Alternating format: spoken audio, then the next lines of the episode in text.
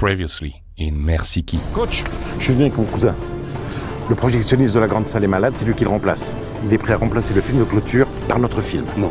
Bon, on a les places, il manque les costards maintenant. Putain, il faut faire le film. Ah merde, putain. Bon, bah, on a 6 heures, hein, c'est suffisant. J'ai traversé les époques pour vous, Kelly. Et maintenant que je suis devant vous, vous me rejetez. Coupez C'était super. Vous pensez que Charlie Sheen est un pays d'Asie? Comme beaucoup, vous passez pour un blaireau dès que les gens se mettent à parler cinéma. Vous voulez briller en société?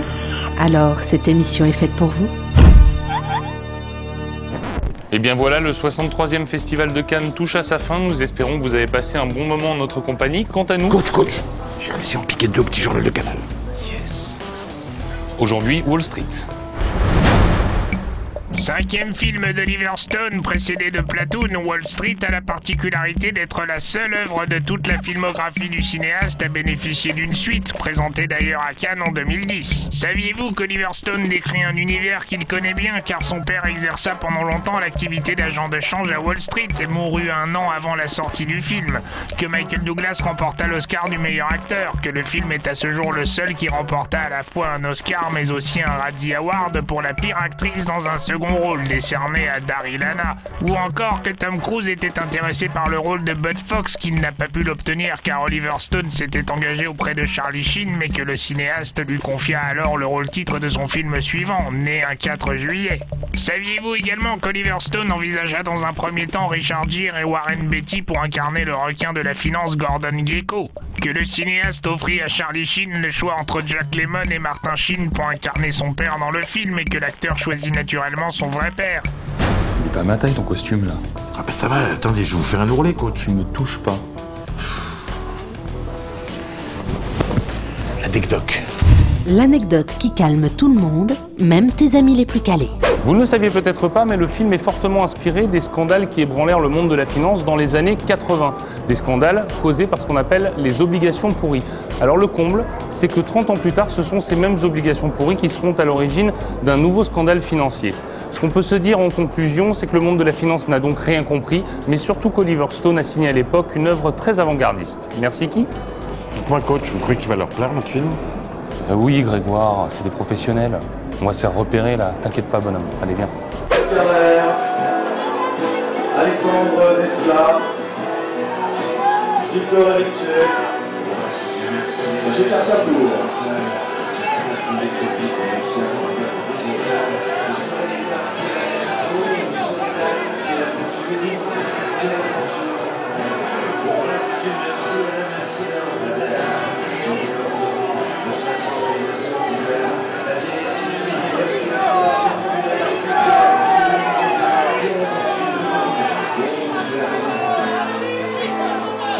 Elle était présidente du jury du 62e Festival de Cannes. Il est président du jury du 63e Festival de Cannes. La rencontre entre Isabelle Huppert et Tim Burton s'opère sur le tapis rouge ce soir. Bienvenue à vous.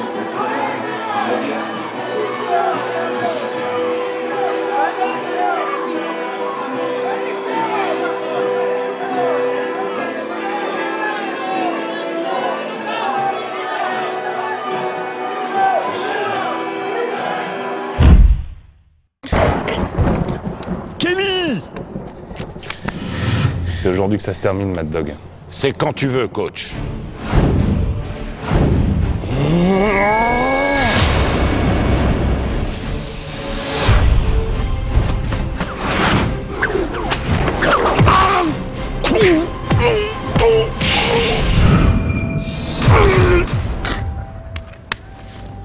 J'ai attendu 8000 ans pour t'avoir, Mad Dog.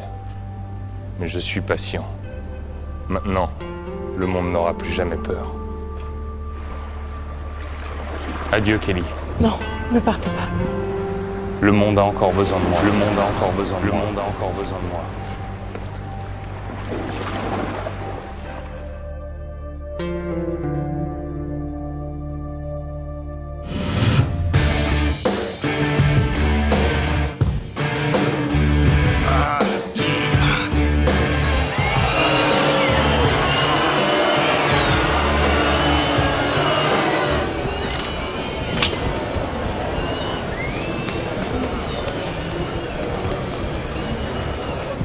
Coach.